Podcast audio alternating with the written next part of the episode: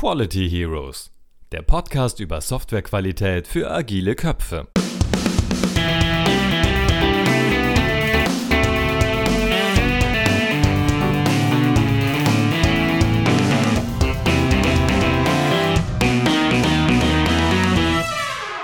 Freunde der Qualität, herzlich willkommen zu einer weiteren Folge der Quality Heroes. Eine Kurzfolge wieder, äh, regelmäßige Hörer kennen das Format. Ähm, das heißt eher kurze Dauer, Größenordnung 15 Minuten, ein Speaker. Ich habe es äh, in der früheren Folge ja schon mal erwähnt. Das ist ein Format, das offenbar euch und uns, zumindest wenn wir uns die Zahlen angucken, viel Freude bereitet. Darum werden wir da auch ein bisschen weiter mit experimentieren.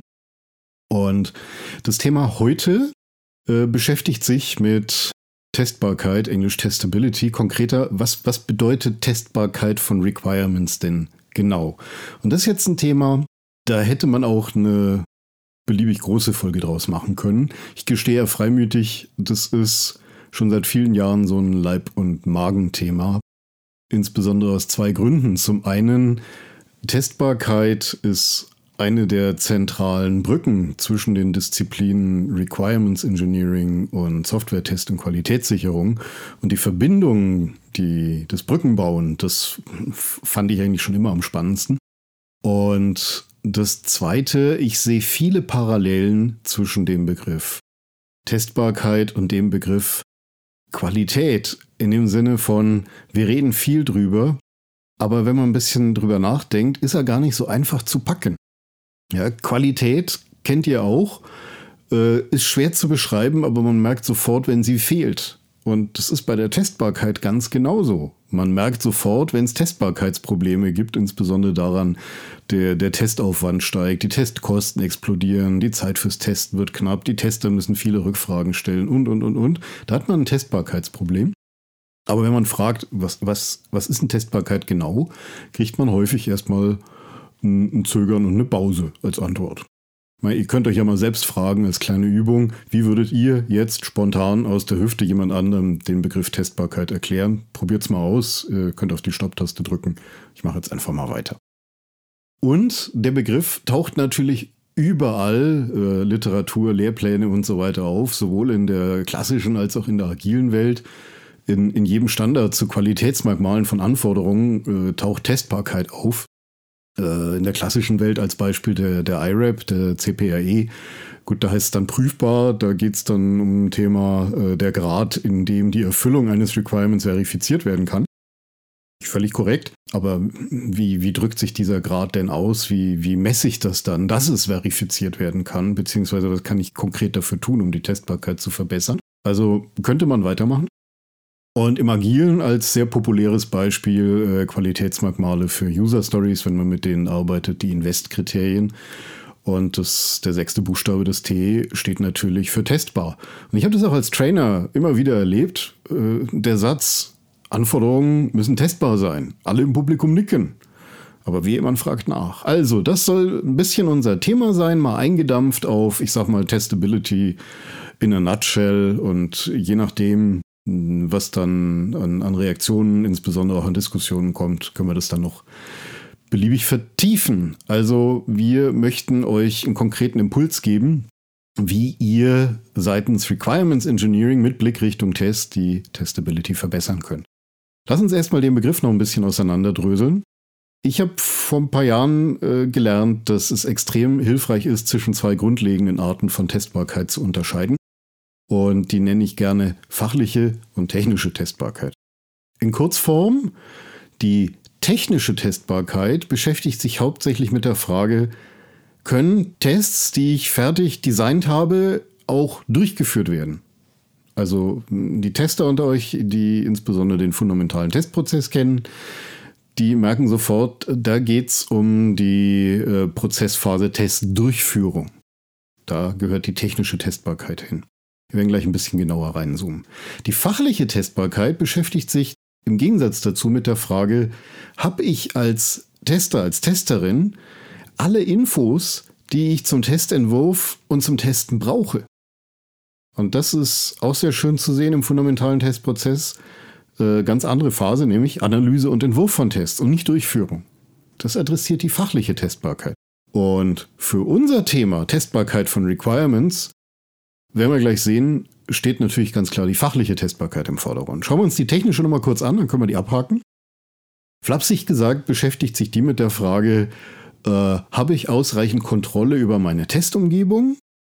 Und wer kann mir dabei helfen, die sicherzustellen? Antwort meistens die Architekten. Ja, also wenn man da ein bisschen reinzoomt, äh, die beiden zentralen Begriffe, um technische Testbarkeit zu beschreiben, heißen Point of Control und Point of Observation.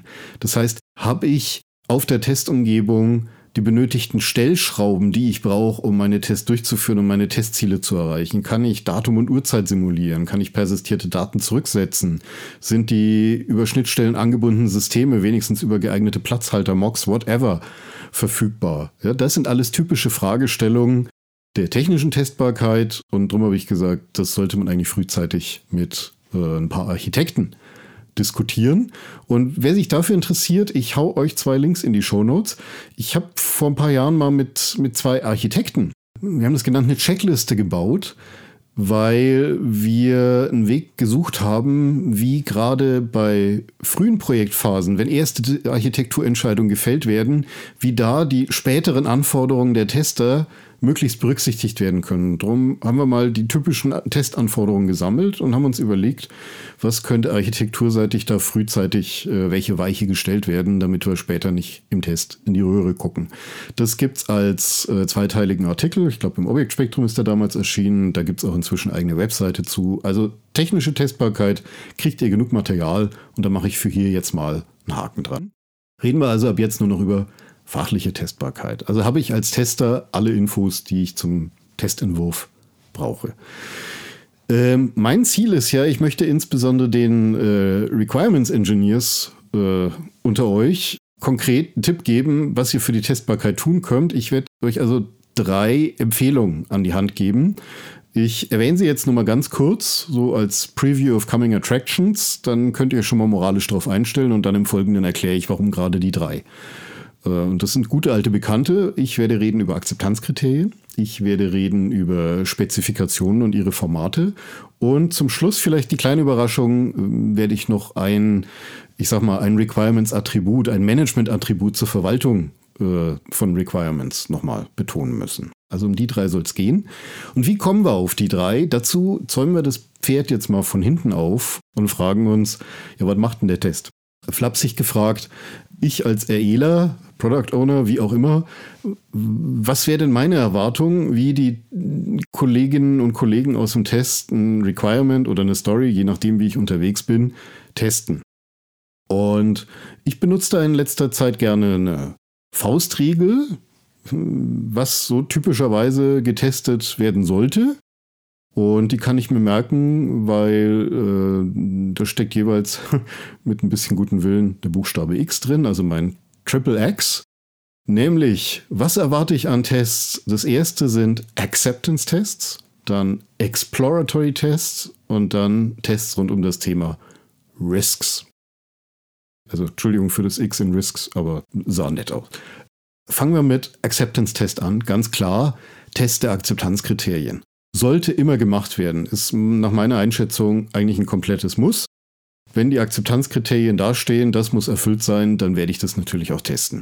Das war das erste X, Acceptance. Das zweite X, Exploratory, explorative Tests, erfahrungsbasierte, leichtgewichtige Tests, die vor allem das Ziel des äh, Fast Feedback, also schnelles, frühes Feedback an die Teamkollegen, insbesondere aus Entwicklung geben und die ausdrücklich das Ziel haben, Fehler zu finden, indem sie aus der Endnutzerperspektive das Produkt gebrauchen und schauen, was fällt mir da auf. Ich nenne es auch gerne Indiana Jones Testing. Ich glaube, das war in Indie 1 der klassische Dialog. Äh, und wie willst du das tun, Indie? Keine Ahnung, das überlege ich mir unterwegs. So ähnlich läuft exploratives Testen auch ab. Äh, wie gesagt, Ziel Fehlerfindung, schnelles Feedback sollte deshalb eigentlich auch immer gemacht werden.